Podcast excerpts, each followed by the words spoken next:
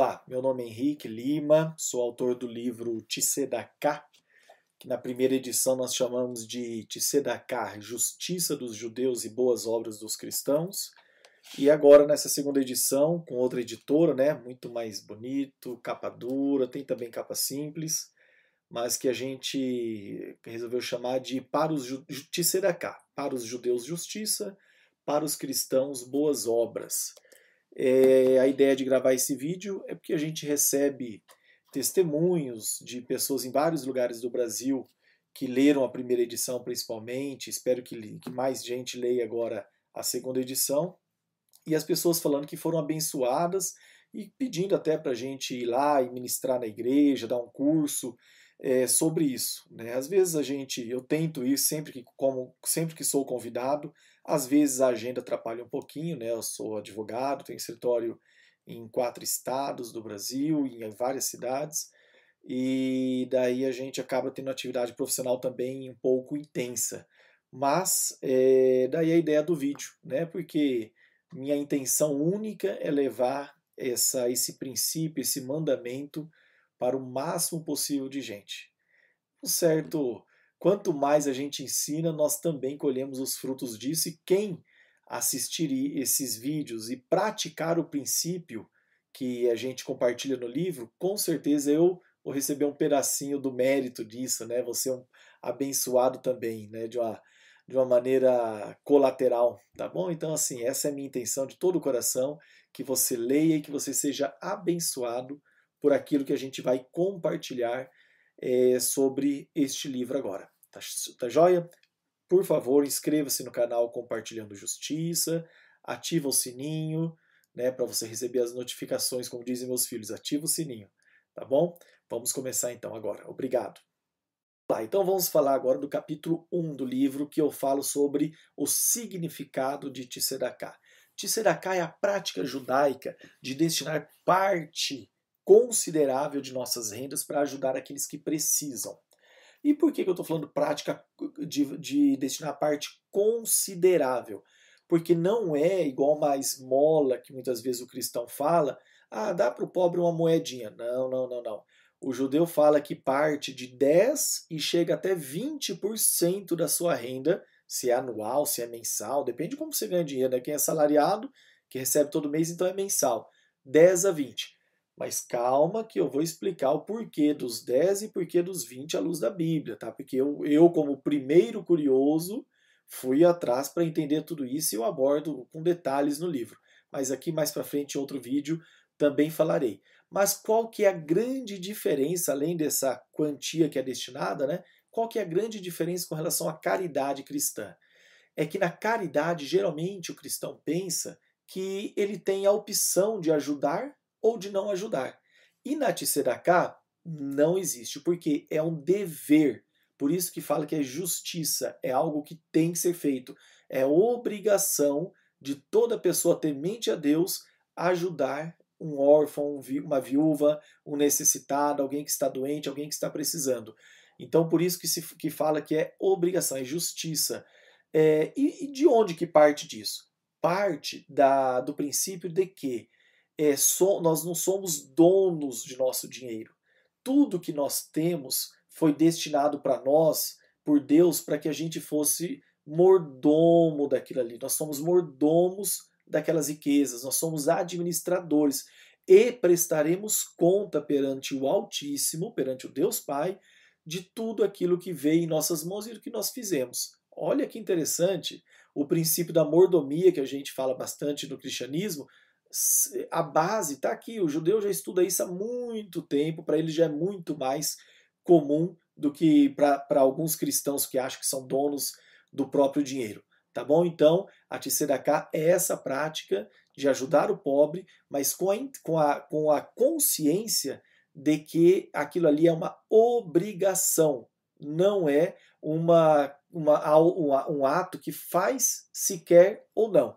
E Olha que interessante, ainda é, os rabinos ensinam que, Deus, que existem dois testes que os, os seres humanos, que nós passamos quando a gente vem à Terra: o teste da riqueza e o teste da pobreza.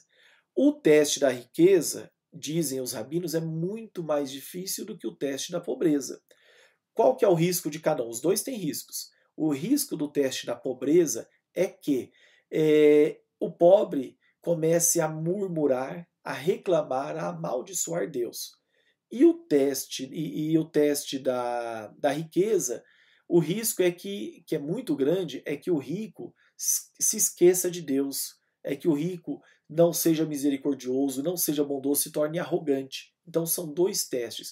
Por isso que a, o rico tem que ajudar e o pobre tem que aceitar. Inclusive, a Tsedaká é algo ensinado de uma maneira tão veemente no judaísmo que eles falam que deveríamos ter o hábito de sempre dizer para quando alguém aceita a Tsedaká, quando um pobre aceita aquela ajuda, seja no semáforo, seja numa instituição de caridade, onde quer que seja, a pessoa, nós deveríamos, quando a gente ajuda, falar muito obrigado. Quem está ajudando é que deveria falar muito obrigado. Por quê?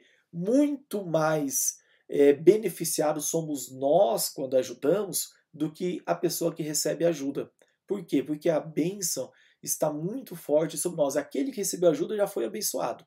Agora nós recebemos bênçãos divinas. Então, essa, esse é o significado de Tsedaká, a obrigação estabelecida por Deus de ajudar a pessoa que passa por necessidade e ajudar de uma maneira considerável com nossas rendas. Vamos para o próximo capítulo? Olá, vamos agora no segundo capítulo que eu chamo de A Reciprocidade do Céu. Nesse capítulo eu abordo a questão do fundamento da Tzedaká. Eu, como advogado, como profissão, né, eu gosto sempre de saber qual o princípio que tem por trás daquilo. Qual é o fundamento, qual é a base, para eu ver se, para até para eu basear outras atitudes da vida e para entender melhor. E da Tzedaká, o fundamento que os rabinos ensinam é o seguinte: é a medida por medida, que eles chamam de midá, keneged midá. Os céus agem conosco, os céus do mesmo modo que nós agimos com o nosso próximo. Se nós somos é, muito rigorosos com o próximo, o céu é rigoroso conosco. Se nós somos benevolentes com o próximo, o céu é benevolente conosco. Se somos liberais e generosos com o próximo, o céu é generoso conosco. O que, olha que, que interessante. Deus, quando foi estabelecer um, um dos princípios que rege o universo, ele quis estabelecer um princípio, né, segundo ensinam os, os rabinos, um princípio que representasse a justiça perfeita, para que Deus pudesse é, nos abençoar. Ele falou: olha, como eu vou fazer? Né? Daí Deus teve a grande ideia, né? Estou brincando, é claro, né? com todo respeito ao, ao, ao autismo, mas assim, é, Deus teve a seguinte ideia: eu vou criar uma lente, né? Vou criar uma lente e vou dar na mão do ser humano da forma como esse ser humano usar a lente com o próximo, para ver se o próximo é merecedor das ajudas, é, do socorro, do alcance, da generosidade dele, eu pego essa mesma lente e uso com ele. Então deixa que eu, aliás, ou se não quiser usar é, o exemplo da lente, falar que é a régua. Então eu vou dar para o ser humano, eu vou dar para o Henrique a régua para ele medir o próximo. Ele cria a régua que ele quer. A, a régua que o Henrique usar o céu usa comigo. Se eu for muito é, avarento, muito difícil e achar que só devo ajudar aquele que realmente é quase um santo, a pessoa que não tem pecado, que faz tudo certinho, então, então o céu só vai me ajudar se eu, da mesma forma, tiver naquele mesmo padrão que eu estabeleci. Então, eu estabeleço o padrão que o céu vai agir comigo. Esse é o princípio da medida por medida, ou que os rabinos chamam de midá, keneg de midá. E olha que interessante, eu até conto aqui uma historinha, né? É, a, a, doutrina judaica conta essa historinha do seguinte: o rabi, rabi é o rabino, né? Zusha respondeu: Veja, meu filho, o Todo-Poderoso conduz conosco, né? Conduz-se conosco conforme nós nos conduzimos com os outros. Enquanto você esteve disposto a ajudar na manutenção de alguém tão indigno quanto Zusha, é um, tem um caso por trás, uma história anterior, Hashem, que é Deus, né, também se comportou generosamente contigo. Fosse você merecedor ou não de tais bênçãos. Mas uma, mas uma vez que você se tornou seletivo e exigente, passando a ajudar somente o maior dos justos, o Todo-Poderoso reagiu à altura, tornando-se mais seletivo e escolhendo apenas os recipientes mais dignos da sua generosidade. No céu, o comportamento com as pessoas é medida por medida. Olha aqui, olha ainda o desse rabino explicando. Se alguém for escrupuloso e exigente, é, somente dando tzedaká, dando ajuda a indivíduos que mereçam, o céu apenas lhe concederá suas bênçãos caso ele as mereça. Olha esse princípio. E daí, o que, o que, que acontece? Eu cito aqui depois Obadias, né, que fala bem assim: Como fizeste ao teu próximo, assim se fará contigo e o teu feito retornará sobre a tua própria cabeça. Obadias 1,15 fala isso. E olha que interessante, né?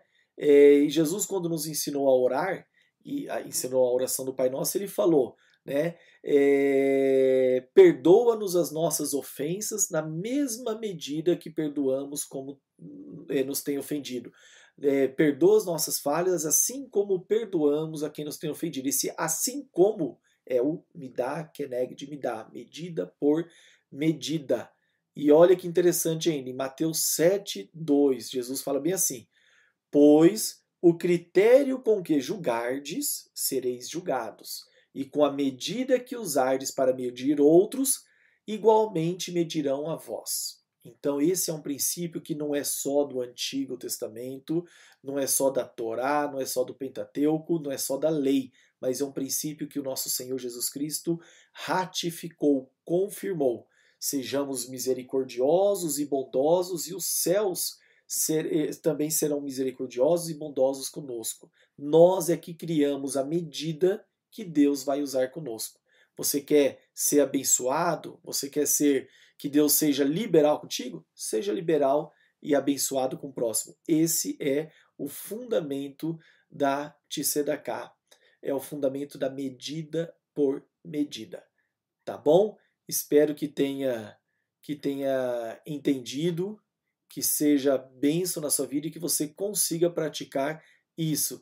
E olha que e olha que interessante aqui, mais uma mais uma citação rabínica que fala o seguinte: O céu mostra misericórdia àquele que é misericordioso para com os outros, mas não mostra àquele que não é. Então nós devemos tomar muito cuidado na hora de estender a mão a quem está precisando, tá bom? Devemos tomar muito cuidado. Esse é o princípio que fundamenta de Sedaká, medida por medida. Vamos para o próximo capítulo? Vamos agora falar do capítulo 3, né? A parábola do bom samaritano. Eu acredito que você já conhece essa parábola, onde Jesus é confrontado, é perguntado, é questionado por um mestre da lei com a seguinte indagação: Senhor, o que farei para herdar a vida eterna? E Jesus, como ele sempre fazia quando estava eh, no plano individual com a pessoa, né? Ele já tinha como onisciente que é, como Deus que é, já conseguia tirar ali um raio-x da situação e sabia onde aquela pessoa tinha falta, o que faltava na vida daquela pessoa.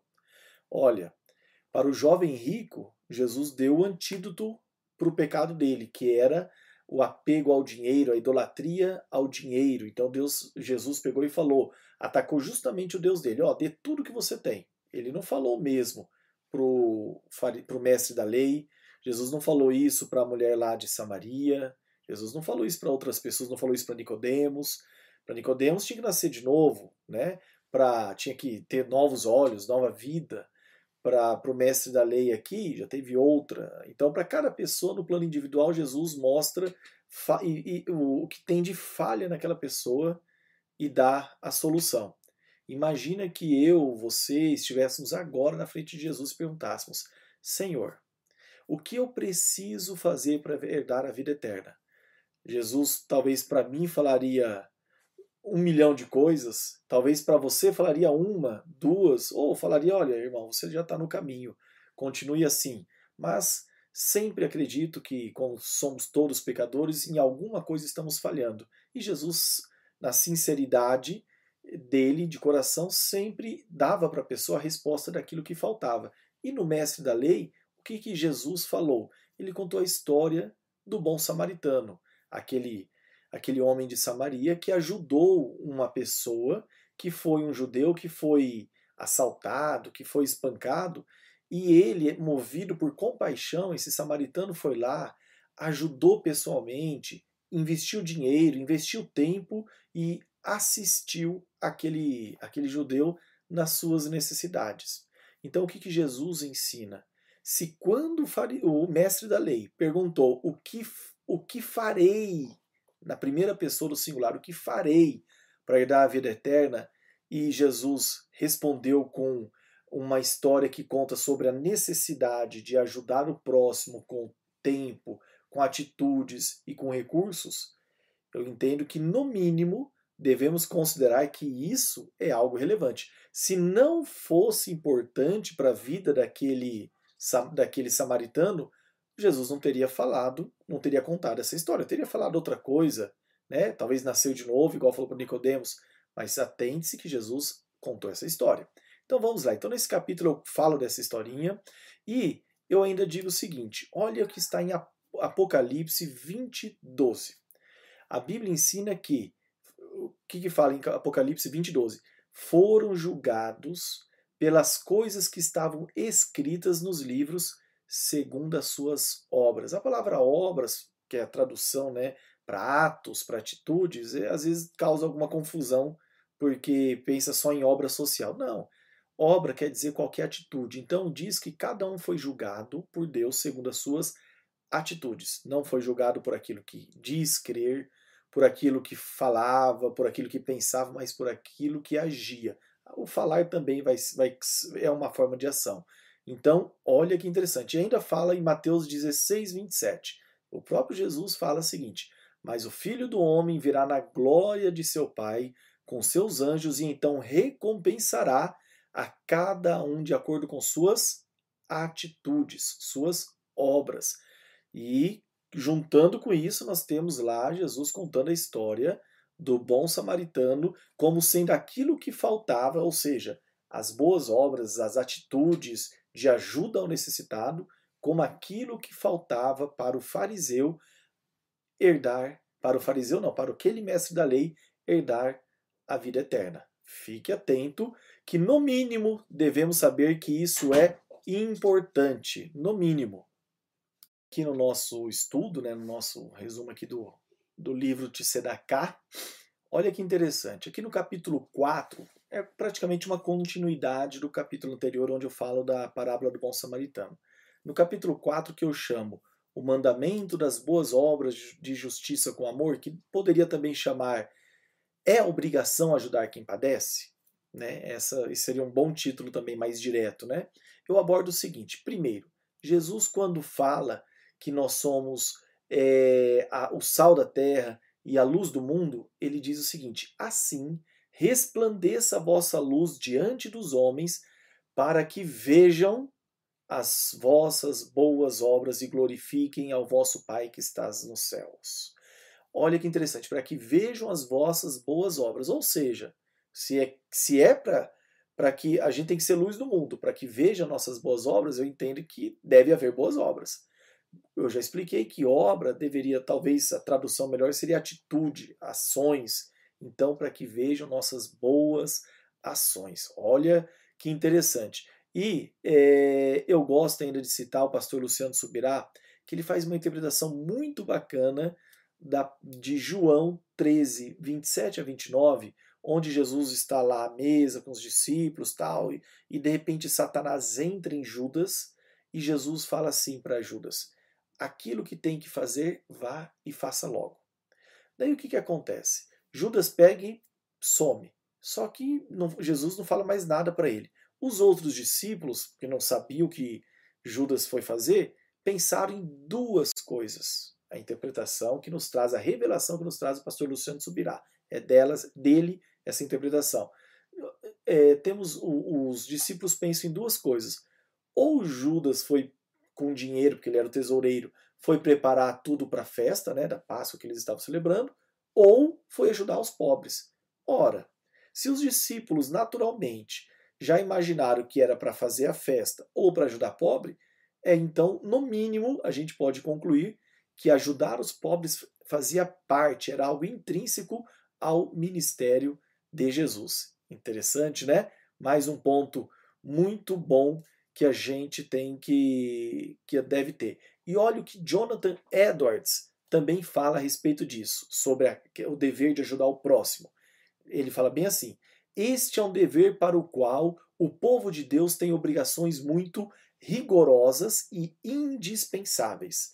Não é meramente uma recomendação o fato de que um homem deve ser bondoso e generoso com os pobres, mas sim um dever sagrado. Jonathan Edwards falando, tal como orar ou participar das reuniões ou qualquer outra coisa que se faça, e sua negligência, não sou eu dizendo, Jonathan Edwards, faz gran, traz grande culpa sobre qualquer pessoa. Ele está alertando aqui sobre a importância de ajudar os pobres. Então, nós estamos aqui naquela pergunta: é obrigação ajudar os pobres? Estamos vendo aí que Jesus fazia, que ele disse que tem que ver as boas obras, que o mundo tem que ver. Jonathan Edwards está falando que sim, Timothy Keller está falando que sim, e vamos aqui é, dar continuidade em mais uma, em mais uma, em mais um pouco sobre isso. Olha o que está falando aqui. É, nós temos a passagem básica, né, que todo mundo cita de Tiago, né, que fala que se a tua fé não tem obras é uma fé morta. Isso aí acredito que todo mundo tem, mas aqui achei. Olha que interessante. Na carta é, que Paulo, o apóstolo Paulo escreveu a Timóteo, ele fala bem o seguinte, né? Ordene aos que são ricos no presente mundo que não sejam arrogantes nem disponham nem ponham sua esperança na incerteza da riqueza, mas em Deus, que tudo nos provê ricamente, para nossa satisfação. Ordene-lhes que pratiquem o bem, sejam ricos em boas obras, obras no sentido lato, né, no sentido de atitudes, generosos e prontos para repartir. Olha que interessante. E ainda o apóstolo Paulo fala: Dessa forma se acumularão um tesouro, eles acumularão um tesouro para si mesmos. Olha que importante isso daqui também. E vamos continuar aqui. Deixa eu ver se eu quero citar mais alguma coisa nesse capítulo. Agora no capítulo 5. Quem deve praticar Tsedaká? Esse talvez seria o mais rápido. Vou acabar logo o capítulo. Todos. Ponto final. Acabou. Mas vamos explicar mais um pouquinho, porque alguém pode levantar algum questionamento. Então, assim, já vimos que é uma obrigação, é um mandamento do Evangelho. E é, agora a pergunta é: mas ok, eu também? Isso não é só para quem é muito rico? Não é só para quem tem dinheiro sobrando? Não, não, não, não.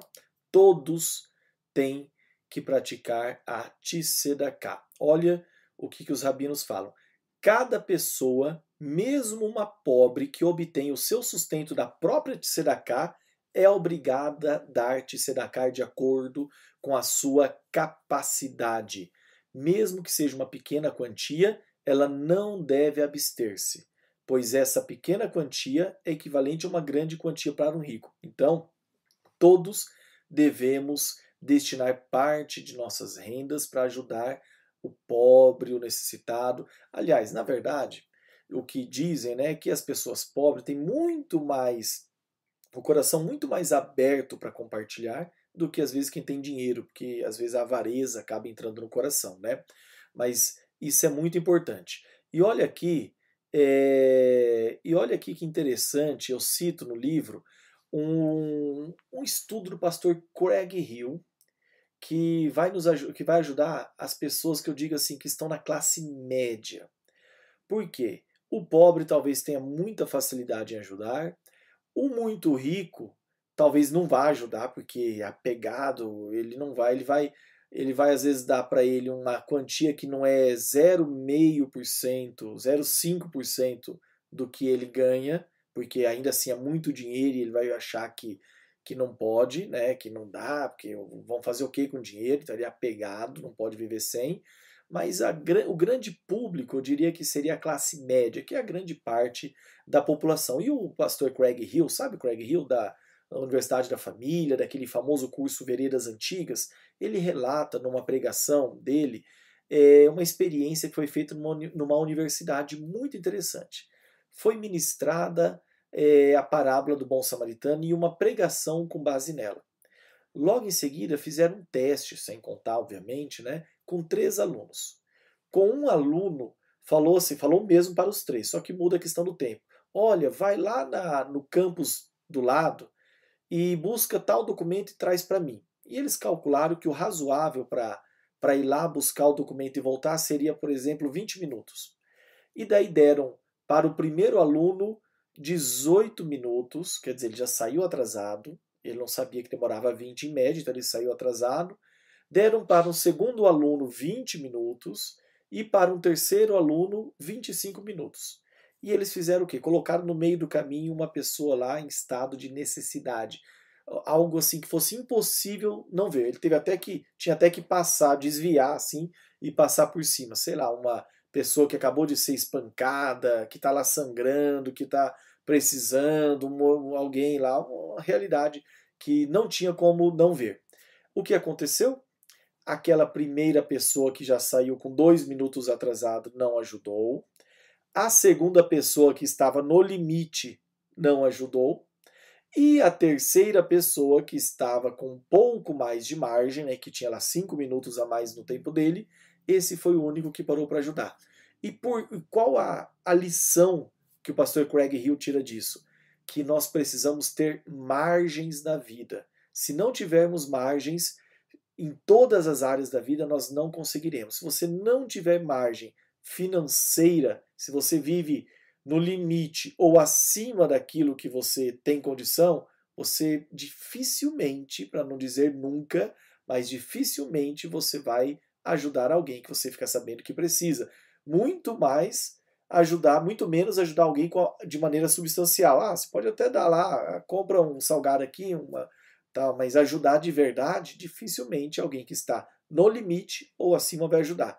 Então ele fala da importância de vivermos abaixo do nosso padrão. E não só no dinheiro, né, mas no tempo também. Imagina um parente ou algum amigo que pede uma ajuda e você está sempre com a agenda lotada, sempre corrido. Você dificilmente vai ajudar, vai falar, ah, desculpa, dessa vez não dá. Então ele fala da importância de termos margens na vida. Isso é muito interessante, tá bom? Então assim, a resposta é todos devemos ajudar. E olha um conselho aqui de um rabino, localizei, onde ele fala o seguinte: olha que, que interessante. Ele fala da situação da pessoa que percebe que em algum momento o seu recurso financeiro está diminuindo. E daí qual que é a tendência natural das pessoas? Começou a diminuir o recurso, primeira coisa que corta, ah, corta a caridade, como se aquilo ali fosse o, o, o, o menos importante. Só que ele diz o seguinte: primeiro, que às vezes você não sabe, mas é aquela caridade que está te sustentando. Você poderia estar muito pior se não estivesse fazendo aquilo.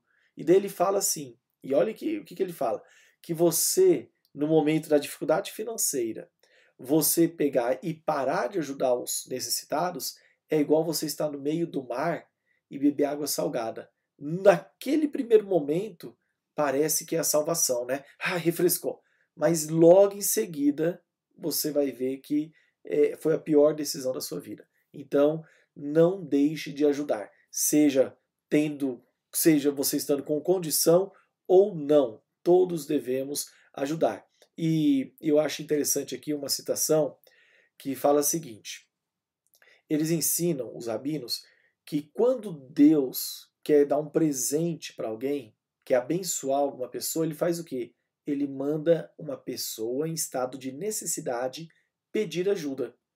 E daí Deus fala, por exemplo, você que está me ouvindo, Deus quer te abençoar. E ele fala, puxa vida, eu preciso abençoar a pessoa que está vindo agora. E ele fala: como que eu vou fazer? Ele manda alguém, seja na rua, seja um parente, seja um amigo, seja um inimigo, seja quem for, pedir ajuda. E essa pessoa, você, daí os céus ficam olhando. Fala, olha, Deus fala, eu quero ajudar ele. E daí ele vai olhar a forma como você agiu com aquela pessoa e ele vai te retribuir. Então, eles falam o quê? Que o pobre muitas vezes é visto como um presente de Deus para que a pessoa seja abençoada. Deixa eu ler aqui a citação. Foi ensinado, o rabino falando, que quando o santo único, bendito seja, ama um homem, ele lhe envia de presente um presente na forma de um pobre, para que o amado possa realizar uma boa ação e assim ser abençoado na mesma medida. Interessante, né? Então, quando você vê uma pessoa batendo a sua porta, pedindo, não reclame, não, é um presente de Deus e, como eu já disse no capítulo lá no começo, ainda eh, ajude e ainda fale muito obrigado, porque é uma oportunidade que Deus tem de te abençoar na mesma medida que você for generoso. Vamos para o próximo capítulo? Agora, no próximo capítulo, capítulo 6, começa a ficar um pouquinho mais delicado e eu peço muita atenção sua. Quem pode receber Tzedaká? Quem pode, já vimos que é uma obrigação, que todos devemos praticar, e agora quem pode receber? Hum, aí vou dizer uma coisa, cuidado. Eu falei no outro capítulo que à medida que nós que, que o céu vai agir conosco, é a gente que faz quando nós agimos com o próximo. A gente a gente cria a régua no plano horizontal e depois o céu vai lá e usa sobre nossa vida. Então nós devemos ter cuidado. Em regra, a gente poderia falar o seguinte: o que seria o mundo ideal? Quem, de, quem pode receber ajuda? Todos todo mundo deve, pode receber. Só que nós sabemos que não existe dinheiro suficiente para ajudar todas as pessoas no mundo. Então, é necessário que haja critérios. No Novo Testamento, né, no, é, a gente vê que em Atos dos Apóstolos, eles estabelecem critérios de, de, da forma de ajudar. Então, é, primeira pergunta: quem deve receber? Olha o que, que Jesus disse aqui. Ó. Que, é, Senhor, se a gente perguntasse para Jesus, Senhor, a quem devo ajudar? A quem devo dar? Ele disse bem assim: dá a quem te pedir, não te desvies daquele que quiser que lhe emprestes. Mateus 5,42. Então, dê a quem pedir e empreste a quem pedir emprestado. Não se desvie. Mateus 5,42. Então a resposta seria: sempre tem que ajudar todo mundo. Mas dá? Não dá. Por quê? Porque não tem recurso suficiente. Então a gente também tem uma liberdade aí para criar. Então eu vou dizer uma coisa para vocês que é, o, é um dos, uma das chaves da Tzedakah. Você pode estabelecer critério? Pode. Mas o critério nunca pode ser o pecado na vida daquela pessoa. Mas a necessidade. Doutor Henrique, não entendi. O que, eu quero dizer? Quando uma pessoa pedir uma ajuda, você não vai dizer se vai ajudar ou não se aquela pessoa, olhando para a vida daquela pessoa, ah, eu não vou ajudar o fulano porque o fulano ele, ele não está frequentando a igreja todo domingo, porque ele mente, porque ele é idólatra, porque ele murmura, porque ele é adúltero, porque ele, ele bebe. Então, você não vai olhar esse tipo de atitude. Você vai olhar o quê? Se a pessoa pede ajuda se aquela pessoa realmente precisa, se ela realmente está passando fome, se ela realmente precisa de medicamento, se ela realmente é, precisa de uma cirurgia, se é real aquela necessidade, então, e você tem o recurso, então você tem a obrigação de ajudar. Olha que, que interessante. Eu vou, por quê? Não se esqueça, princípio da me dar que negue de me dar, medida por medida. Agora imagina, se você, você que cria a lente, tá bom? Que Deus vai usar contigo. Se você criar uma lente muito apurada, que ache qualquer defeito para justificar não ajudar, você está ferrado. Por quê? Porque a pessoa que está pedindo ajuda pode ser a mais pecadora do universo. Mais pecadora do universo a distância entre você e essa pessoa é menor, eu garanto, por mais que você seja santo, santo, santo, é menor a distância entre você e essa pessoa do que você e Deus, porque Deus é o único que é santo, santo, santo. Então, para quem não tem nada de impureza, qualquer impureza é uma distância muito maior de quem está menos sujo e mais sujo. Menos sujo e mais sujo é a mesma coisa. Fique atento para esse primeiro critério que é muito importante você observar. Então, um outro, continuando nessa questão do critério para decidir quem nós vamos ajudar. Olha lá, o ideal, vou dizer o seguinte, é porta larga, tá bom? Porta larga. Vou citar agora é, o Tessimac David, né? É, quando nós não julgamos a pessoa pobre, Hashem, que é Deus, também não nos julga. Aquele que dá ao pobre sem se preocupar se este é ou não um pecador, recebe fartura do céu sem que seja averiguado se ele merece tal fartura. E quando o indivíduo precisa de algum tipo de salvação, mas não possui méritos, você está numa situação difícil e quer ajuda de Deus, e você não tem nada que Deus possa se orgulhar na sua vida, Vamos continuar aqui. O céu envia a ele uma pessoa pobre, já falamos disso, né, do presentinho de Deus. O céu envia a ele uma pessoa pobre que também não possui mérito algum. De forma que, por meio da ajuda que dará a ela, a essa pessoa pobre, tal indivíduo seja auxiliado no céu. Imagina, você está lá numa situação difícil, você é um, é um, é um crápula, né, como diz, não tem nada de bom. E mas o céu, Deus é misericordioso, é um pai bondoso e ele quer te ajudar, mas ele é ao mesmo tempo que é misericordioso, ele também é justo. Então ele faz o quê? Manda uma pessoa que é carente, que precisa, que também não merece. Aquele cara não merece, mas ele precisa. E ele manda até você para ver como você vai agir, como você vai se comportar. E daí o céu fica torcendo para que você seja generoso liberal e misericordioso, porque o céu quer agir da mesma forma como você, como você vai agir com essa pessoa que precisa. Então, o ideal é o quê? Que você é, coloque critério, mas veja apenas a real necessidade da pessoa e não é, se a pessoa é pecador ou não. Mas vamos continuar aqui. É, tem um livro, As Leis de Tsedaká e Maaser, do Rabino Shimon Taube, em que ele fala o seguinte: ele coloca como um dos critérios que pode criar é assim, que em primeiro lugar você tem que cuidar das, dos seus mais próximos, em segundo lugar das pessoas da sua comunidade, em terceiro lugar da, da, da, da igreja, da comunidade, e daí você vai chegando até mais longe, tá bom? Agora, muito cuidado, eu alerto isso no livro, Deixa eu ver se está próximo aqui. Não está. Muito cuidado, por quê? Porque suponhamos que você tem apenas dois mil reais para ajudar. E daí você fala, ah, eu vou ajudar quem está próximo, meu parente precisa pagar a parcela do carro. Hum, a parcela do carro, é, é, válido pagar a parcela do carro? Ah, sim, vai sofrer busca e pensão, ok. Mas tem pessoas que às vezes não estão tão perto de você, mas que estão passando fome uma pessoa que vai morrer, que a, o filho está desnutrido, ou própria, a própria pessoa está desnutrida porque não tem comida.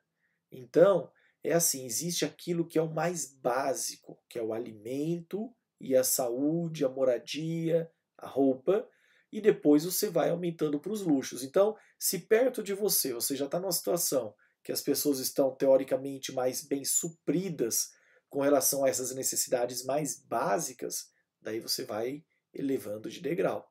Tá? Eu, por exemplo, faço muita, muito trabalho, invisto muito em trabalho social e uma boa parte daquilo que eu invisto eu dedico para aquilo que é mais básico, porque eu entendo que o mais básico nunca vai faltar, sempre tem gente precisando comida. E claro, quando posso, ajudo com curso, ajudo com alguma qualificação, é, mas assim, a minha prioridade, eu procuro sempre ajudar com alimento, com roupa, com remédio, com coisas mais básicas. Né? Por exemplo, você vai falar, ah, o fulano precisa pagar uma mensalidade lá do cartão de crédito. Ok. Se não tem ninguém ali passando fome ao seu redor, você não conhece ninguém passando fome, talvez ajudar o fulano a pagar o cartão de crédito, que depende do que tem na fatura lá, né? Entende? Então tem que ter um critério, tá bom? Isso é muito tem que tomar muito cuidado. Por quê? Eu até vou adiantar algo que quando a gente fala de dízimo, que não tem nada a ver com Tisseraká, quando a gente fala daquele dízimo que se entrega na igreja, eu entendo que quem entrega o dízimo não tem o dever, nem a obrigação e nem o direito de questionar como o padre, como o pastor está investindo aquele dinheiro. Ele vai prestar contas com Deus. Agora, na Tzedaká, é, os próprios rabinos ensinam que quem faz a oferta, no caso você, no caso eu, que vamos lá e ajudamos, nós temos a obrigação de que aquele dinheiro chegue no destinatário. Então a gente não pode simplesmente entregar e lavar as mãos. A gente tem que, que cuidar. Então por isso que é importante investir em lugares corretos. Mas nós vamos falar isso mais adiante. Tá bom? Deixa eu ver se tem algo mais aqui é, importante para a gente fazer.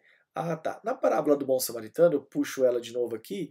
Olha que interessante. Olha como é a questão da, dessas listas. Né? Eu, eu citei bem por cima a lista do rabino, porque esse tal da lista é um problema. Olha a dureza no coração. Vamos voltar na parábola do bom samaritano que nós já falamos antes. Quando tem a pessoa lá necessitada, caída, precisando de ajuda, passou um levita e passou um sacerdote, correto? E olha que interessante, eles não ajudaram. Daí eu fiquei pensando, né? Por que, que eles não ajudaram? Principalmente o sacerdote, que teoricamente conhece a lei, sabe que é uma obrigação ajudar. Daí eu entendi por quê. Porque provavelmente nessas listas que, os, que eles têm, que eles tinham para eles, ah, não, eu tenho que ajudar mais outras pessoas e não esse que eu desconheço aqui, que é de outra tribo. Então, provavelmente, ele endureceu o coração por seguir estritamente a lei. E o samaritano se, teve compaixão e amou aquela pessoa e expressou amor por aquela pessoa. Então, muito cuidado com essa história de, ah, eu sempre ajudo primeiro aqui, depois ali, depois lá. Fique com o coração aberto, porque isso é algo que, da forma como você agir, os céus agirão com você. Tá bom? Muito importante, é muito importante isso. Amém. Vamos para o próximo capítulo? Vamos lá. Agora o capítulo 7, que eu chamo de Como dar Tzedaká. Ok, já vimos que é obrigação, já vimos que todos devem praticar, já vimos que na hora de fazer a tzedakah, de praticar, o critério tem que ser liberalidade, generoso e nunca analisar o pecado de quem quer receber, mas a, a real necessidade. E agora, na questão do como dar de seracá, o princípio é o seguinte: não envergonhar quem precisa. Tá? Então nós vamos falar um pouquinho, mas o princípio é não envergonhe o pobre. Tem inclusive nos provérbios, né? É... No, no Salmo, por exemplo, de 109, 31, diz assim: é, que Deus se põe à direita do pobre para salvá-lo daqueles que o caluniam. O provérbio 14:31 diz: O que oprime o pobre insulta aquele que o criou, mas quem se compadece dele o honra. Então, o princípio que os rabinos ensinam é: não envergonhe o necessitado. Então, daí a gente, é, os rabinos, né, eles trazem, eles trazem um monte de, de detalhes sobre isso. Maimônides, que é um filósofo judaico dos mais importantes, né, médico, filósofo, um grande pensador, ele falava de várias formas, é, de oito hierarquias para você cumprir esse mandamento de Deus que é ajudar o pobre. Olha que legal, vou passar por cima aqui. Em primeiro lugar, a melhor maneira de você ajudar o pobre, dar um presente, emprestar dinheiro, aceitar como sócio arrumar trabalho antes que a pessoa precise. Ou seja, viu que ela vai entrar em estado de necessidade, vai se tornar carente, pobre, você vai lá e arruma um emprego para ela, indica ela para o emprego, é, fala, irmão, o que, que você precisa? Ah, eu estou precisando montar um negócio, ajuda ele. Por quê? Para que ele nem passe pela vergonha de ser um necessitado de cá. Esse é o mais alto, mais sublime. Agora, daí ele fala de outras maneiras, né? Inclusive nessa primeira, é, em Deuteronômio, salvo engano, fala o seguinte: tu o fortalecerás. Quer dizer, de a gente fortalecer a mão do pobre. E fortalecer não é só dar o, não é dar o dinheiro, é fortalecer para que ele não precise mais. É, vamos lá, então no 2, olha o que, que Maimônides diz no 2. Uma outra forma sublime de ajudar o próximo. Fazer uma caridade de maneira que nem quem recebe e nem quem doa se conhecem. Eles não se conhecem. Eu estou ajudando e não sei quem eu estou ajudando, e quem está sendo ajudado não sabe de onde veio o dinheiro. Então, essa é uma forma ótima. Por quê? Porque se você ajuda e a pessoa sabe que você deu, de uma certa forma você já ganhou o seu mérito. É, a pessoa pode. Quem está ajudando já se sente por cima, quem está sendo ajudado se sente envergonhado. Então, assim, é, quando os dois se desconhecem, é muito legal. Por isso que às vezes é bom praticar por meio de entidades de filantropia, é, entidades beneficentes, ações sociais, ministérios de ação social de igreja, mas cuidado com a questão da prestação de contas, isso é fundamental, ou pelo menos transparência, ou no mínimo ter saber ou confiar no caráter de quem vai administrar, isso é fundamental. Ou, daí ele fala outras formas, quando o doador conhece e o, e o beneficiado da, da, da oferta desconhece, então são maneiras que vai é, que você vai ajudando. Por exemplo, sabe uma forma legal de fazer tzedakah? Eu tenho em casa uma, talvez eu seja uma das pessoas que mais tem pano de prato na minha casa. Aquele pessoal na rua que vende pano de prato, o ideal é nunca falar não se você tem condição. Balinha, nunca falar não, porque é uma forma daquela pessoa se sentir valorizada. Eu já cometi o erro, por exemplo, de, ah, eu não quero aquela balinha, o cara pede lá dois reais na balinha, cinco reais, eu vou lá e dou os cinco reais. Cara, aquilo ali você está mostrando a pessoa, ah, não precisa, vou te ajudar. Isso daí, é, você pode estar tá magoando o coração daquele pobre, daquela pessoa necessitada que está fazendo aquilo ali para sobreviver. Ela quer se sentir digna. Quando você fala lá, o que eu às vezes eu faço muito, é às vezes igual, eu dou 10 reais e falo, olha, me dá duas aí, pode ficar com troco tal. Daí a pessoa, ah, legal, obrigado. Mas se só dar o dinheiro e não pegar também o produto, a pessoa pode é, se sentir, vamos falar, humilhada. É, ou pano de prato e tanta coisa que vendem por aí, né? Que você fala, ah, eu não preciso disso.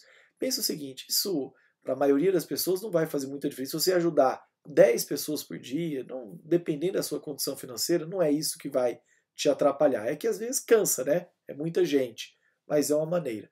É claro que tem que sempre tomar cuidado com sua segurança pessoal, né? Às vezes eu já tive grande problema quando não morava em condomínio, é, da questão do, da pessoa que bate na porta da sua casa, de quando você abre, vai abrir, não vai, isso é um.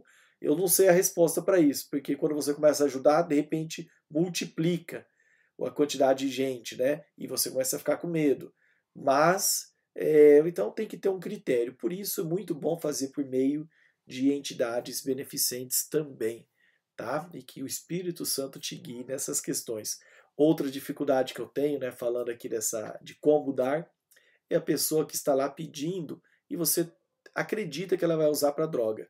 Vê que é uma pessoa usuária e fala: "Puxa, ela vai usar para droga". Mas e se naquele momento ela não vai usar, ela está realmente com fome? Você vai julgar ela?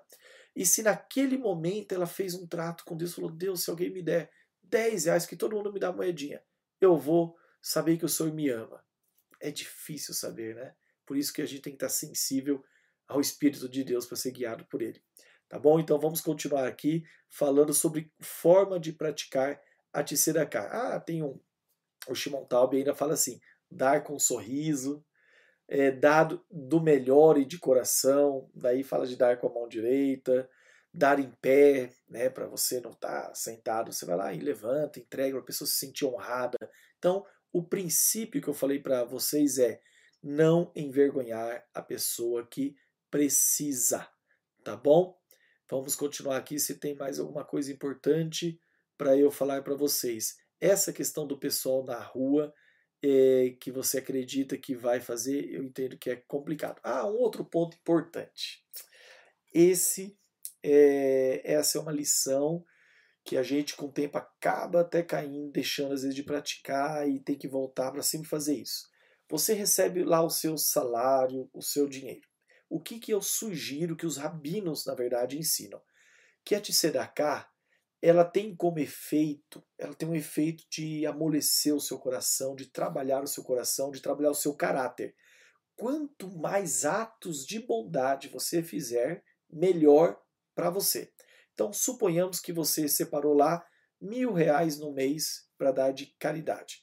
Você tem a opção, no começo do mês, de entregar em alguma instituição beneficente e pronto, ótimo, você vai receber seu mérito, muito bom. Mas os rabinos ensinam que faz muito bem para você, suponhamos né, que você pegasse 500 e desse numa entidade que você confia, que você quer ajudar, que cuida de crianças com deficiência, por exemplo, mas você pega outra parte, os outros 500, por exemplo, né, e divide em pequenas parcelas e tenta todo dia praticar. Todo dia você ajudar alguém, você ajudar uma pessoa, ou compra uma cesta básica para alguém que você sabe que está precisando.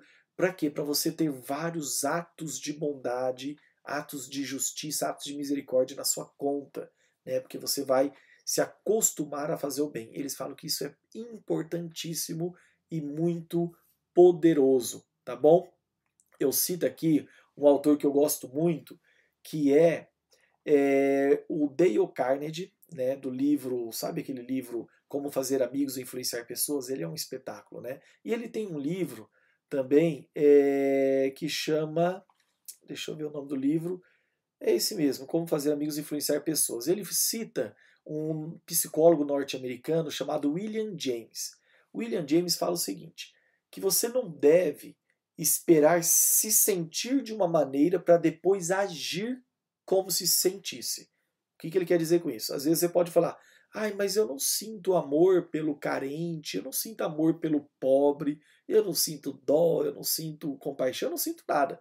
Então eu não vou fazer algo porque eu não tenho amor, como diz a música, né? Sem amor de nada adianta. Não, ele fala o seguinte: ação e emoção e sentimento caminham juntos. Mesmo que você não sinta amor por aquela pessoa moradora de rua que está precisando, Haja como se você sentisse. Não é hipocrisia, não. Haja, você não está sendo hipócrita. Haja como se você amasse. Haja como se você sentisse compaixão. Haja como se você sentisse a dor dele. E você vai ver que o sentimento vem junto e vai, é, é, que vai brotar em você. Então, ainda que você não sinta, haja como se, senti, como se sentisse o amor, porque você vai ser inundado por aquele amor, você vai começar a reparar mais nessas pessoas que precisam de você. Acredito que, que está, está bom até aqui. Ok? Vamos para o nosso próximo capítulo. Espero que esteja gostando. Estamos agora no capítulo 8, que eu chamo de Das contribuições aos fundos destinados a boas obras, ação social, solidariedade e caridade. O que, que eu quero abordar? Esse, esse é curtinho, né? É, os judeus, é, eles criam né, muitos fundos de tzedakah.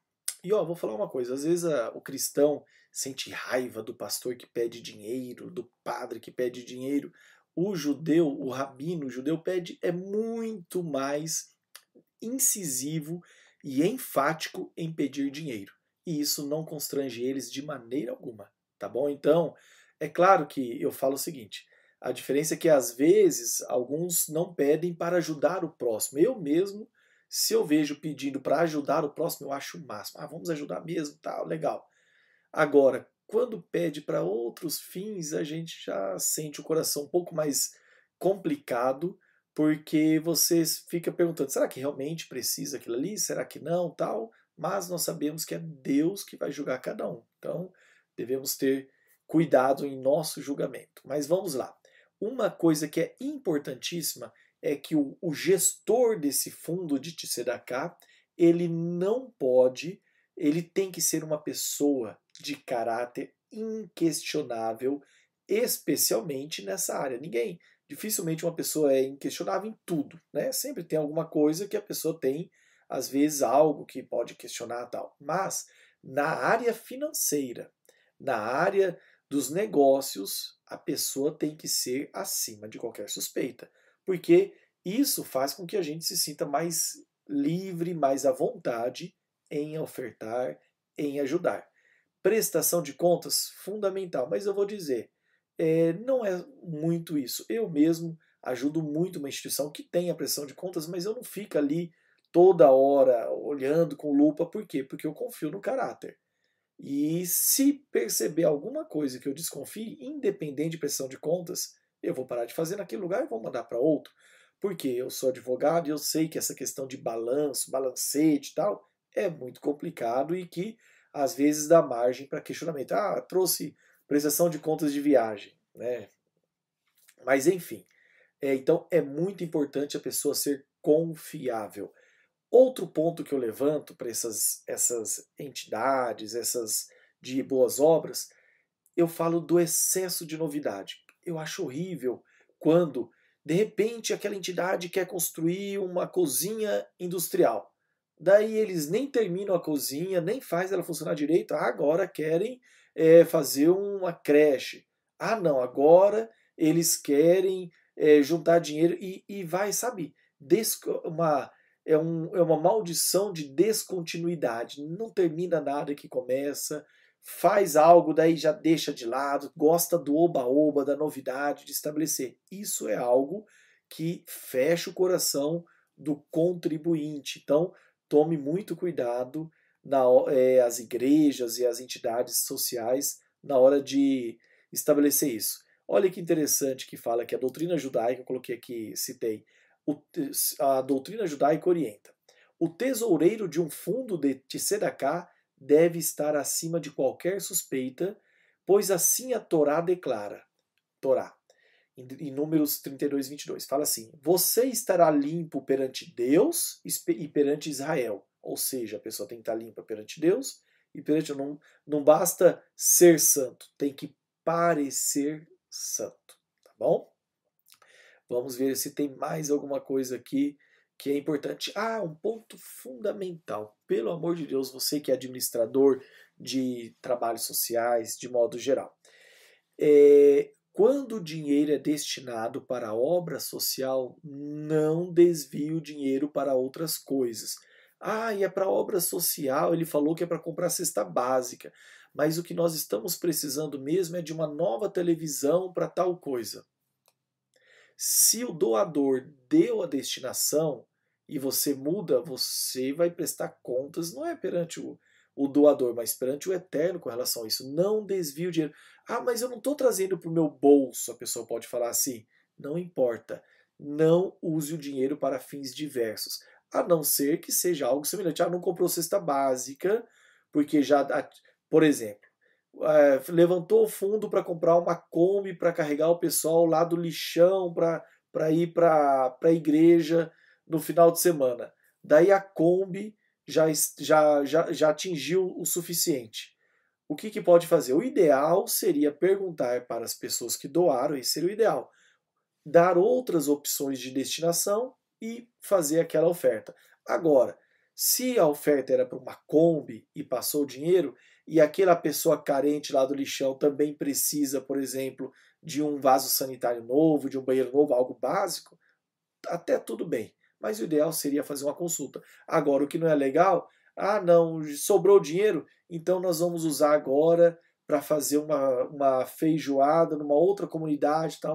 Isso daí tem que tomar muito cuidado. O ideal é que siga a destinação. Mas, acima de tudo, é o caráter, é o coração de quem está à frente que vai ser analisado por Deus. Amém? Vamos para o próximo capítulo, espero que esteja gostando.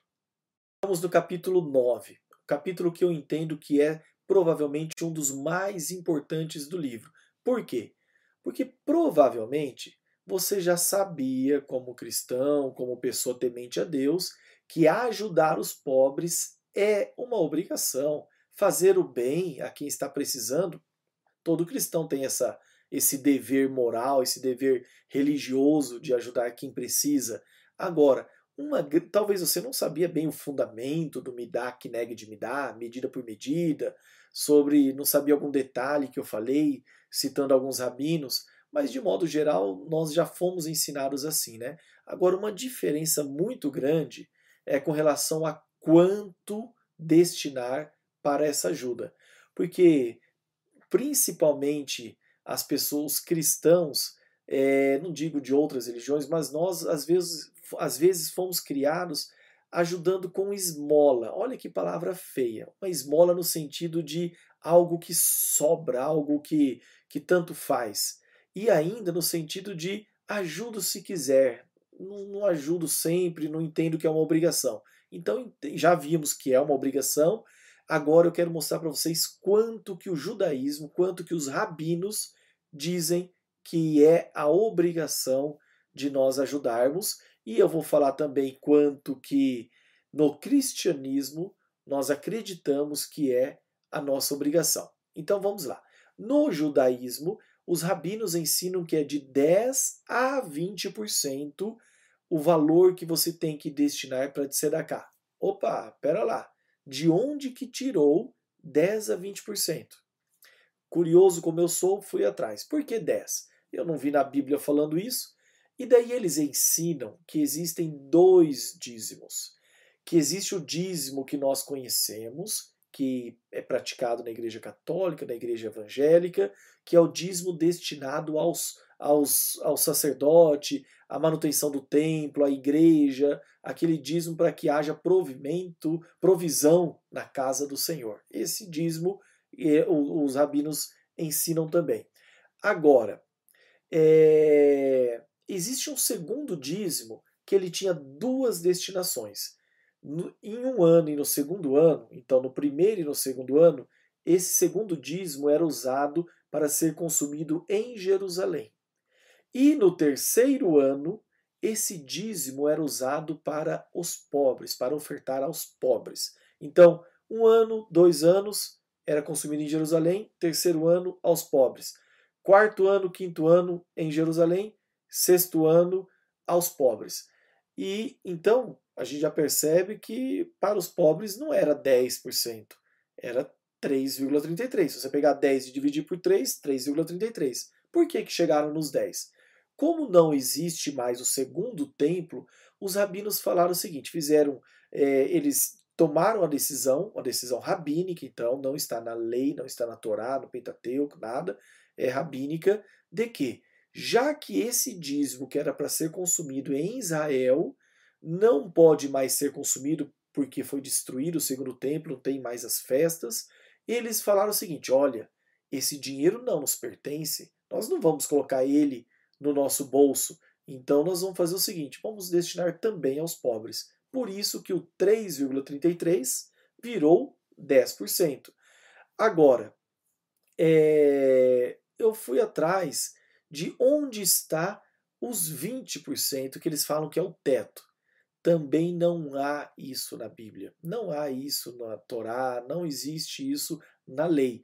O que acontece? Os rabinos entendem que a pessoa não pode dar tanto para os pobres, ajudar tantos pobres, de uma maneira a ponto de ela precisar um dia de ajuda.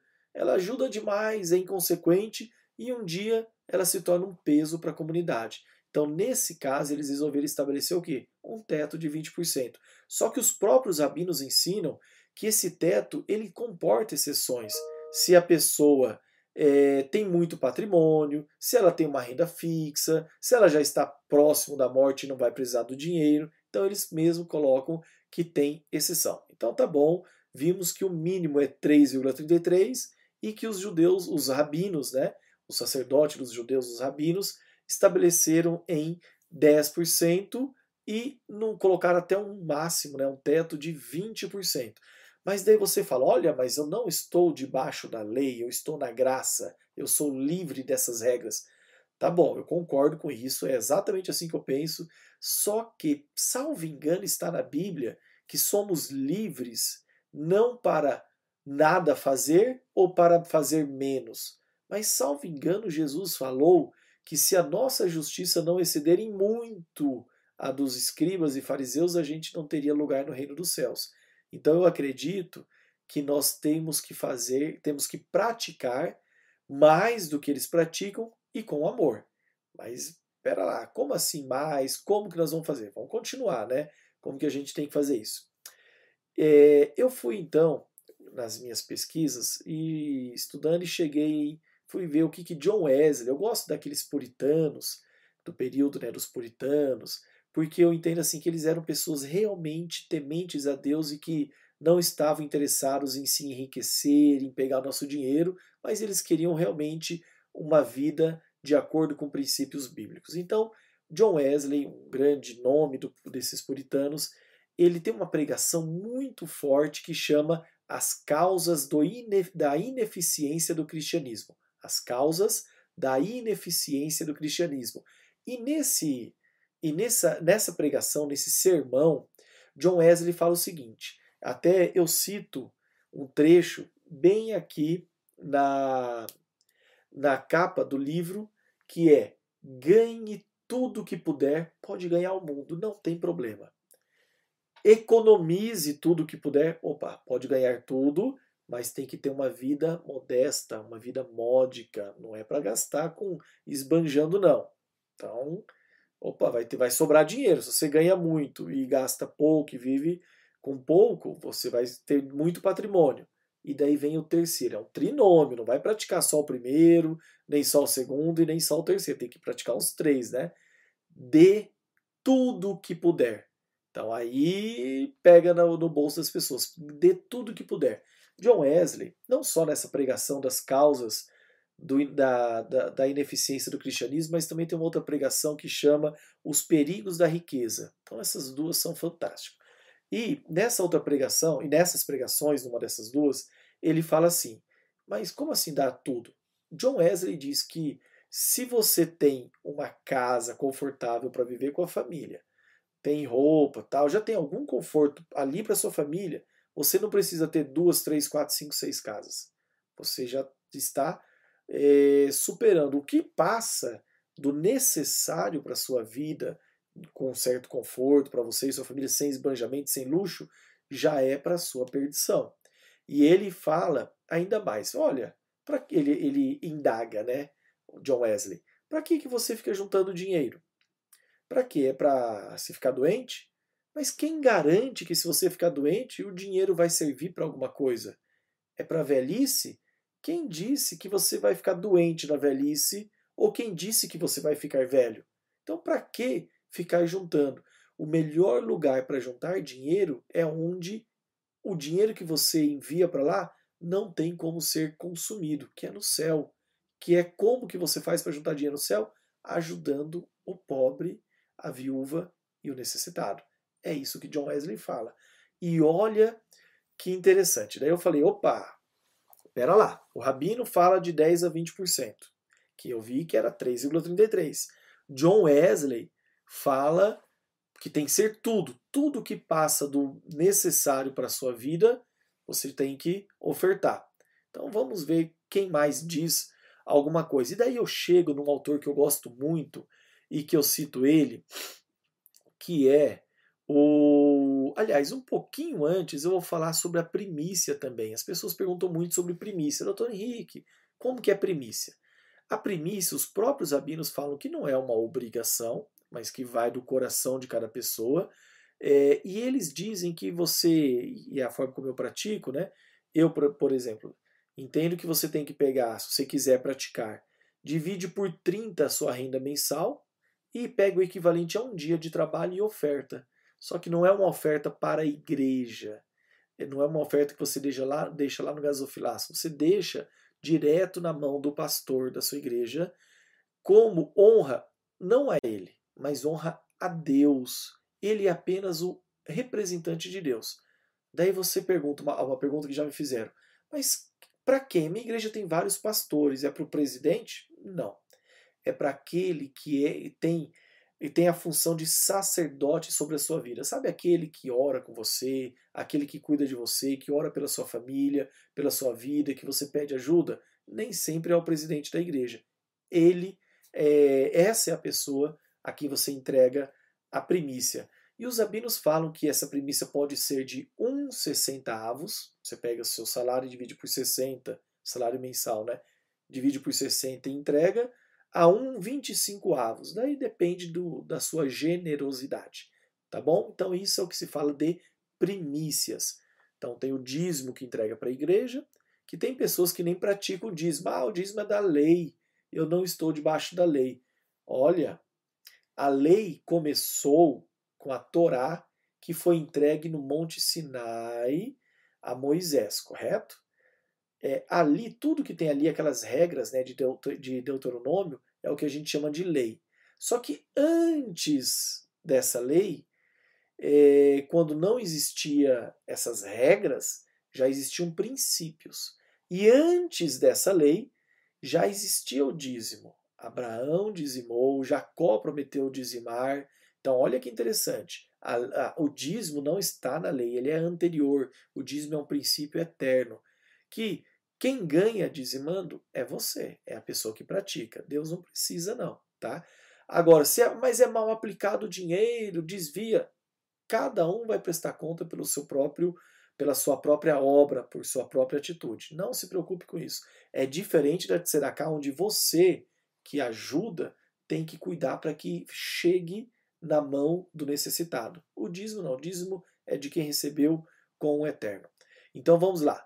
Então nós vimos que o judeu fala de, o rabino fala de 10 a 20%, que eu já expliquei que seria de 3,33% pelo menos. É, John, John Wesley fala para você dar tudo, passou do necessário para sua vida, dê tudo. Você não sabe se vai, se você vai, aquilo ali vai ser suficiente para garantir no caso de uma doença, de velhice. Confie em Deus. É isso que John Wesley fala. Confie em Deus. Agora, é, eu gosto muito de um que eu vou citar, que é o C.S. Lewis. É o C.S. Lewis, se você não lembra, é aquele que escreveu as Crônicas de Nárnia. Ele é muito, é muito interessante o que ele fala aqui, que é o critério que é o seguinte. Eu vou explicar, mas eu também vou ler para vocês. É, deixa eu achar aqui, tal, onde que está? Aqui, ó. Antes de ler, eu vou explicar. Olha o que o C.S. Lewis fala ele diz o seguinte, que não tem, ah, não vou nem ler, eu vou explicar já. Ele não existe, entenda isso, esse para mim é o princípio de quanto praticar, quanto dar aos pobres, quanto destinar para tzedakah. Ele fala o seguinte: não tem como a gente estabelecer para nós que estamos na graça, salvos pela fé em Cristo apenas, não estamos debaixo de obrigações de lei, não tem como, de, como definir quanto devemos dar. Ele diz o seguinte: que o critério tem que ser o seguinte, que tem que ser algo que nos custe, tem que ser algo que pese. Ele fala assim: imagina uma pessoa que viva no, que tenha o mesmo nível de renda que você. Suponhamos que você ganhe é, 15 mil reais por mês. 15 mil líquido uma outra pessoa que ganha 15 mil líquido.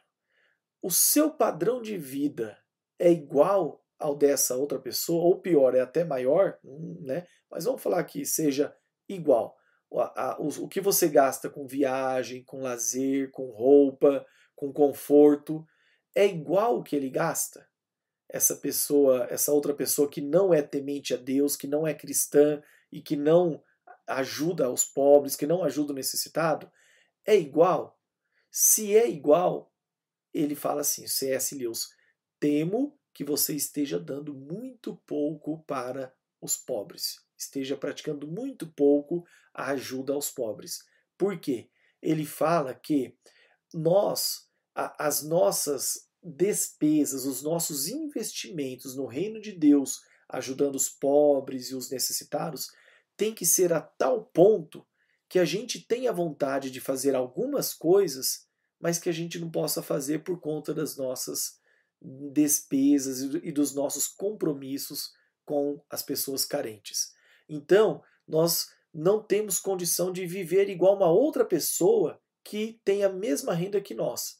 Por quê? Porque se essa pessoa não ajuda, né? Tem pessoa que não é cristã que ajuda muito mais do que o cristão evangélico, né? Muito mais. Mas assim, imagine uma pessoa que não ajude ninguém. Se você e ele têm o mesmo padrão de vida, você está no mau caminho. Você tem que ter, com despesas pessoais, é, uma, uma limitação que você não consiga ter o mesmo tipo de férias, o mesmo tipo de carro, o mesmo tipo de casa, o mesmo tipo de, de lazer com a família. Tem que pesar, tem que te custar. Daí você estará, estará lá se sacrificando por quem precisa. O que o C.S. Lewis fala que esse é o critério. Agora, cada um adapte para a sua vida, cada um traga para a sua vida. Tá? Então, tem pessoas que chegam para mim e falam assim: Ah, doutor Henrique, mas é, estou pensando em fazer tal coisa. Será que eu posso comprar? Eu posso comprar um carro desse? Eu falo: Olha, irmão, eu não sei, eu não sei quanto você ganha. É, às vezes, para você comprar, por exemplo, vamos dar um exemplo de um carro, um bom carro. Às vezes, para você comprar uma Mercedes-Benz, é igual para uma pessoa que ganha bem menos comprar um Uno. Às vezes é igual. Você consegue comprar à vista, sem parcelar, ou parcelando em poucas vezes e vida normal. Então, para você não é um problema. Agora, se você tem que deixar de sair, deixar de, deixar de sair com a família, de ter férias, de ter lazer, deixar de. Você precisa deixar de ajudar o próximo, deixar de ajudar na igreja, deixar de, de destinar parte para os necessitados por conta de despesa com carro, então aquilo ali é uma pedra de tropeço na sua vida. Às vezes, uma pessoa compra, por exemplo, um Uno e está em muito mais pecado, entre aspas, né? Muito mais desviada dos caminhos de Deus do que alguém que compra um Jaguar. Porque às vezes o cara que comprou um Uno parcelou em 60 vezes, ele vive pelo carro. E o outro comprou com pouco perto do que ele tem. E ele sobra muito mais para ele, ele ajuda, ele é generoso e faz muita coisa. Então não é o carro que anda, não é o relógio que usa, não é as férias que tem, mas é quanto cada um investe. Você dedicando uma parte da sua renda para ajudar os pobres. Tem esse critério dos 10 aos 20%, começa com 5, tal. Você dedicando uma parte para ajudar, o restante você faz aquilo que bem entender. É claro, com parcimônia, dentro da moralidade, mas você tem liberdade em Deus para desfrutar da, do, das bênçãos que ele te proporcionou. Salomão nos recomenda isso. Tá bom? Então, é, espero que você tenha entendido essa questão do quanto destinar para as boas obras. Tá joia? Espero que nesse capítulo 9 isso tenha ficado claro. Você não está debaixo da lei, você está debaixo da graça, mas não é para fazer menos ou pior ainda, nada fazer, mas para fazer mais e com amor. Então, pense nisso, que esse é um, é um dos pontos fundamentais. Ok? Vamos para o próximo capítulo, que eu acredito que eu vou falar algo mais leve, que você vai gostar bastante também. Chegamos no capítulo 10, talvez o capítulo mais legal né, de, de falar. Vou dizer porque eu quase não coloquei esse capítulo no livro, mas o meu pastor na época, o pastor Jim, falou bem assim na época. Falou: Não, Henrique, é fundamental. Se está na palavra de Deus, tem que falar. Mas por que, que não ia colocar? Para não parecer teologia da prosperidade. Para que a pessoa não ajude o pobre, o necessitado, as pessoas carentes, com a intenção Claro que ela não vai falar que é essa intenção, mas às vezes que está lá no fundo de enriquecer, de ser próspero, de Deus abençoar. Não, tem que ajudar porque quer cumprir o mandamento de Deus, porque ama Deus e porque ama o próximo. Esse tem que ser o fundamento. Mas a gente não pode ocultar aquilo que está escrito na palavra de Deus. É, olha que interessante. O o Timothy Keller, que eu já citei antes, no livro Justiça Generosa, ele fala algo bem legal. Olha assim, ele fala, ele fala o seguinte, que, que todas as pessoas sabem que ajudar o próximo, que ajudar o pobre, que ajudar o necessitado, que fazer boa obra é uma obrigação dos cristãos. Ele fala bem assim. A questão é como motivar as pessoas a ajudar o próximo, como motivar as pessoas a efetivamente tirar o, dinheiro do bolso, pôr a mão no bolso, tirar o escorpião né, do bolso e ofertar na vida daquele que precisa. Como motivar? John, o, o Timothy Keller fala isso. E eu vou dizer o seguinte: é, Deus que fez a mim, fez a você e fez a todos nós, ele conhece o nosso coração e sabe como nos motivar. Deus sabe como nos motivar, e eu falo no livro, como é o único jeito de motivar uma pessoa a ajudar o pobre é prometendo a ela dar muito mais. Deus percebeu que o único jeito de fazer o ser humano ajudar o necessitado, ajudar o pobre, é falando o seguinte: faz isso, meu filho, faz isso e por essa causa eu vou te abençoar grandemente.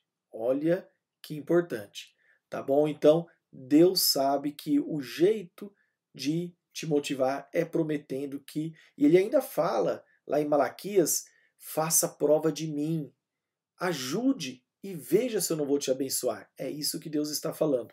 E olha que bacana, é, olha que bacana aqui, e gosto que é a passagem base, né? Muitas vezes disso aqui, que é desse, desse fundamento de dízimo, de ajuda ao pobre e tal. Em Deuteronômio 15, do versículo 7 a 11, Deus fala de você, da, de quando tiver um pobre, um necessitado, de não virar as costas, não se desviar, mas ajudar. E daí ele fala bem assim, Deus, Deus falando, livremente, isso aqui é a palavra de Deus, livremente lhe darás, falando de ajudar ao pobre. E é, o que teu, e que teu coração não seja maligno quando lhe deres. Então você livremente vai dar, vai ajudar, e o seu coração não pode ser maligno quando você fizer isso. Daí Deus fala: Pois por esta causa, por esta causa, por você ter ajudado e não ter tido um coração maligno, te abençoará o Senhor, teu Deus, em toda a tua obra e em tudo que puseres a tua mão. Tá bom? E olha que interessante, eu sempre falo isso até para jovens, tal, para empreendedores, que Deus fala que vai abençoar tudo que a gente colocar a mão e tudo que a gente fizer. Isso significa o quê? Meu irmão, tem que fazer alguma coisa.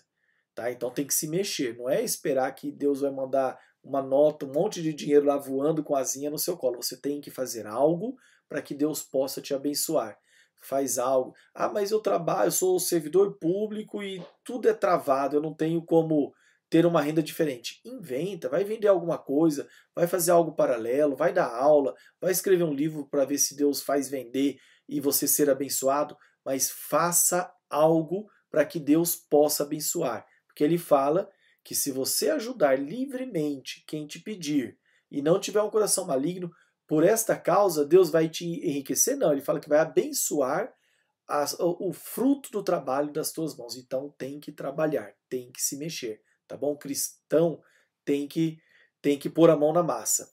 E olha que que interessante aqui. Então vimos que isso é importante. Agora tem um monte de versículos falando é, na Bíblia do tanto que é importante ajudar o pobre e o quanto que Deus abençoa. Por exemplo, Salmo 41, de 1 a 2. Bem-aventurado é aquele que atende o pobre. É, o Senhor o livrará no dia mau. É, Salmo 112, né? Salmo 112. Louvai ao Senhor, bem-aventurado o homem que teme ao Senhor e em seus mandamentos tem grande prazer. A sua semente será poderosa na terra, a geração dos retos será abençoada. Prosperidade, prosperidade e riquezas haverá na sua casa. Daí lá embaixo fala: Ele espalhou, deu aos necessitados, a sua justiça permanece para sempre. O rei Salomão fala depois, em Provérbios 22, 9: Quem é generoso será abençoado.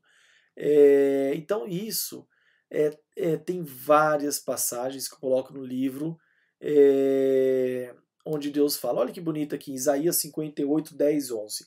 Se com renúncia, lembra que nós falamos que C.S. Lewis falou tem que, tem que pesar, não pode ser esmola no sentido de sobra, tem que ter uma renúncia, tem que ter um peso. Se com renúncia própria, não é, ah, vou usar o dinheiro da empresa, ok, se não te afeta, você não fez muita coisa. Tá? Então tem que ser algo que sai do seu bolso. Se a empresa ajuda, beleza, que bom. É, se você faz parte do governo e ajudou um monte de pessoas numa comunidade carente, legal. A, a, o município vai prosperar, mas você também tem que pegar a sua parte e ajudar. Então vamos ver lá. Se com renúncia própria beneficiares os que têm fome e buscares satisfazer o anseio dos aflitos, então naturalmente a tua luz despontará nas trevas, e a tua noite será como meio-dia, e a vé, Deus, será o teu guia continuamente e te assegurará, assegurará a fartura, mesmo em terra árida. Doutor Henrique, na minha área, na minha profissão, minha profissão está saturada. Eu, eu, ouço muito isso. Hoje em dia toda a profissão está saturada. Tem advogado demais, tem médico demais, tem, é, tem engenheiro demais, tem arquiteto demais, tem enfermeiro demais, tudo tem muito. Daí você fala, terra árida, tá difícil ganhar dinheiro, eu só vejo as pessoas passando dificuldade. Daí o que, que a palavra de Deus está te garantindo aqui? Ele te assegurará fartura mesmo em terra árida. Todo mundo passando dificuldade, você prosperando.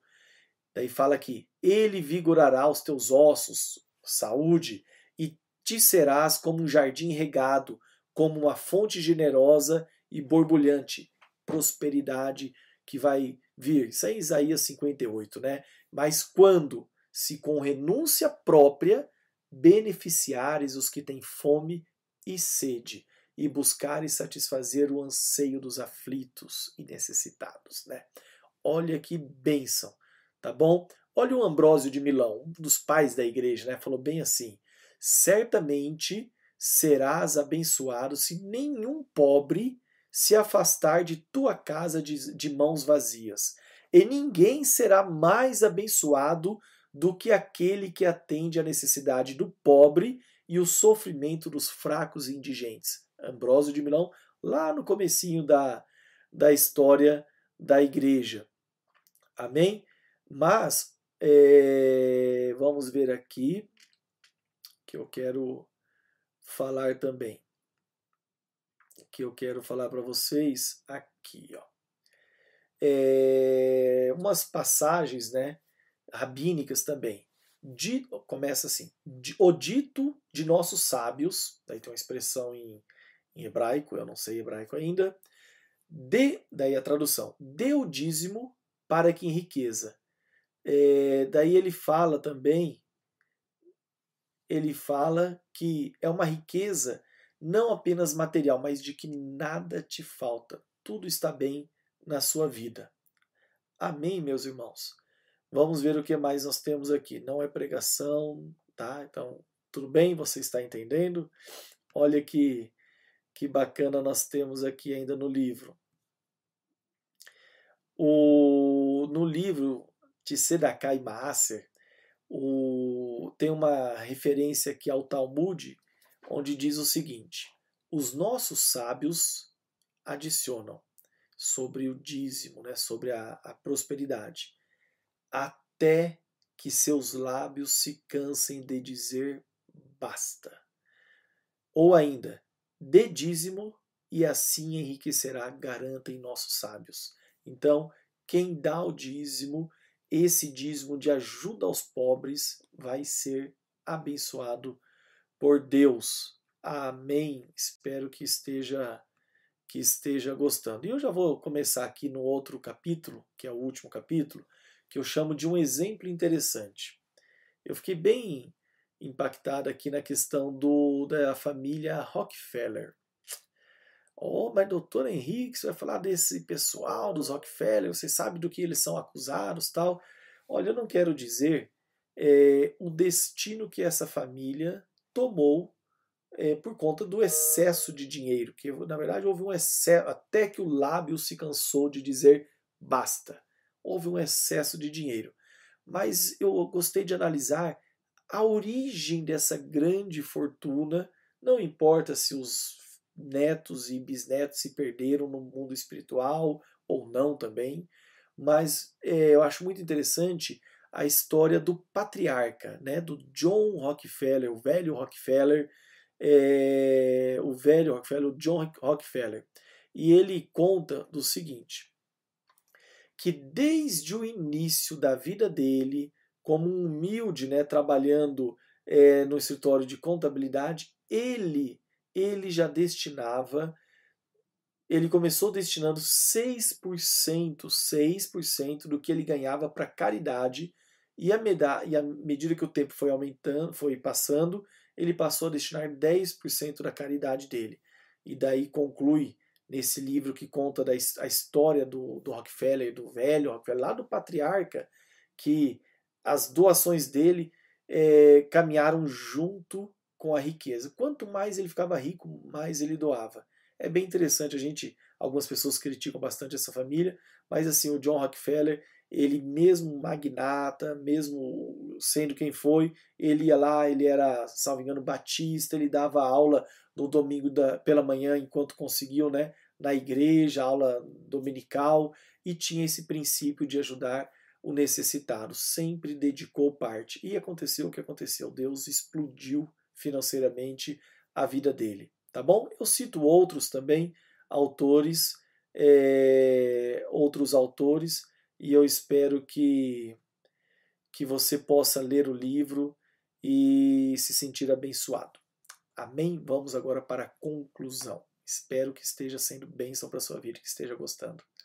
Vamos lá para a nossa conclusão. Depois de mais de uma hora né, de, de gravações, é, olha que interessante. Eu faço assim a conclusão nós temos passagens bíblicas que parecem ser contraditórias. De um lado, Deus fala: haja assim, cumpra os mandamentos, e que você vai ser abençoado, as bênçãos vão te perseguir.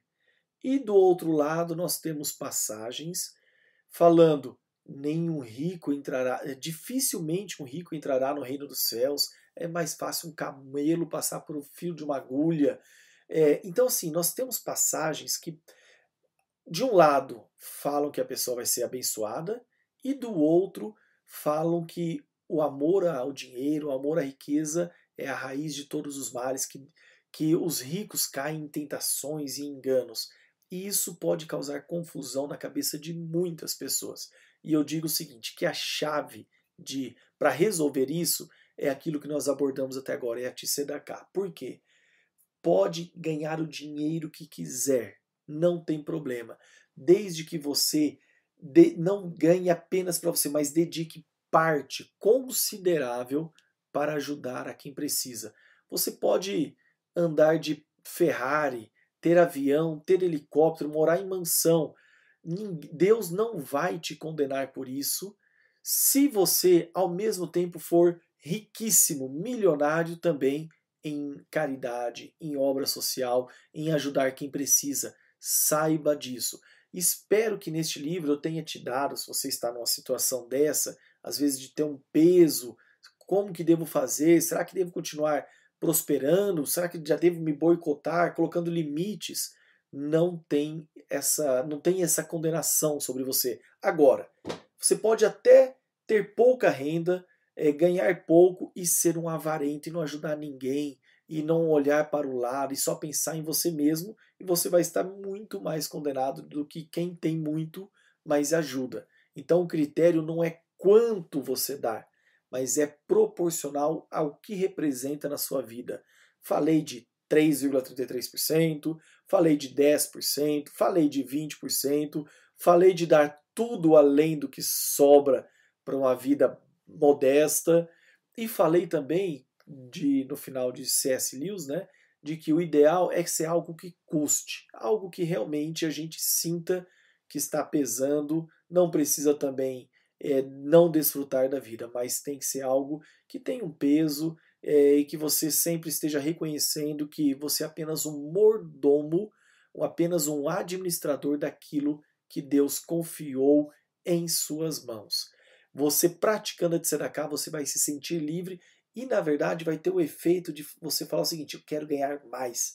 Porque se você hoje, com o que ganha, compra 15 cestas básicas por mês, você vai falar: puxa vida, um dia eu vou poder ajudar a construir uma cozinha universitária. Daí você ajudou a construir uma cozinha universitária. Você fala: cara, se eu ganhasse mais dinheiro, eu ia poder fazer um hospital num lugar carente. Daí você vai lá e faz um hospital. Eu quero fazer uma biblioteca. Você começa a sonhar em coisas mais altas. Você começa a olhar para a pessoa e falar: puxa vida, quanto essa pessoa poderia ajudar? Eu poderia, às vezes, é, fazer um centro de recuperação aos drogados, eu poderia montar, às vezes, é, pagar escolas, é, montar escolas para crianças em, em lugares carentes, crianças perto de lixão. Então você tem, começa a sonhar em fazer mais. E para isso precisa de dinheiro. Sem dinheiro você não faz. Claro, fé em Deus, mas Deus vai ter que tocar alguém com dinheiro. E essa pessoa pode ser você, desde que você esteja com o coração alinhado naquilo que Deus quer. E Deus não tem problema algum em te abençoar, em te enriquecer, em te, em te prosperar, desde que ele, ele também não quer te matar. Então ele tem que ver que você não vai se perder com a bênção que ele vai te dar. Então esteja com o coração alinhado, tenha esse propósito de sempre ajudar. Daí as pessoas falam, mas ok, doutor Henrique, quanto que eu devo, com quanto que eu devo começar? Não é lei, eu já falei várias vezes, pelo amor de Deus, me entenda. Mas eu dou a seguinte dica, eu falo, olha, faz assim, destina 5% do que você ganha para obras sociais, para caridade. Se você puder, do jeito que eu falei, destinar, por exemplo, é, sei lá, 2%, 3%, não vamos falar dos 5%, você destina 3% para algumas instituições de caridade que você confia, que você conhece o caráter e que o dinheiro não vai ser desviado e vai ser bem administrado e bem aplicado, e você pode ficar com o restante para você e dividir em várias contribuições e várias ações de amor, de caridade, de justiça, para que você pratique também pessoalmente o bem e você vá sendo transformado e motivado por isso e daí você vai ver como Deus vai agir. Depois você pode aumentar o sim, coloca propósito, né? Olha, Deus, se eu estiver ganhando tanto, eu vou aumentar para 10, depois vou aumentar para 20. E um dia tem aquele exemplo do, da pessoa lá do Colgate, né? Que vive com 10% e doa 90%. Mas quanto é o 10 dele? Ok, não vamos julgar. Quantos poderiam fazer também? Então tenha isso no seu coração e prosperar uma pessoa para Deus é a coisa mais fácil. Deus levanta reis e derruba reis deu o dinheiro, a gente eh, os rabinos falam que ele tem, ele é redondo, né? Ele vai para um lado e vai para o outro. É Deus que está no controle de tudo isso.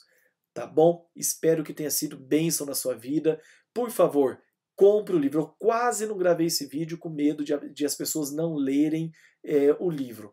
Compre o livro, presenteie as pessoas, porque a essência, na verdade, está no livro. E eu, às vezes, não tenho a mesma capacidade explicando da capacidade que tem no livro. Tá bom? Forte abraço e que Deus te abençoe e que você tenha a sua vida transformada se você efetivamente praticar isso e ensinar as pessoas também. Tá bom? Muito obrigado. Se quiser entrar em contato comigo, entra no meu site henriquelima.com.br. Ali tem todos os meus contatos e a gente pode se falar. Forte abraço, Deus te abençoe. Já estou com saudade. Sem te conhecer, já estou com saudade. Obrigado.